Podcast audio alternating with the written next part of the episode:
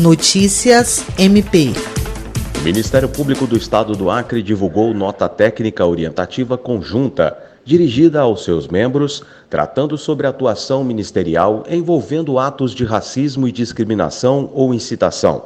O objetivo da instituição é dispor de medidas práticas para reforçar o combate a essas situações. Reconhecendo a gravidade do problema, o Ministério Público destaca a dignidade da pessoa humana como um dos fundamentos da República e a igualdade como um dos mais importantes princípios da Constituição, o que requer que a atuação ministerial esteja alinhada, não podendo admitir que qualquer tipo de discriminação seja minimizado na esfera criminal. Para evitar providências processuais inadequadas e a impunidade, a nota técnica chama a atenção para o fato de casos de injúrias qualificadas serem tipificados erroneamente como injúrias simples, sendo tratados muitas vezes como infrações penais de menor potencial ofensivo. Além do mais, é comum a confusão entre o crime de racismo e a injúria racial. William Crespo para a Agência de Notícias do Ministério Público do Estado do Acre.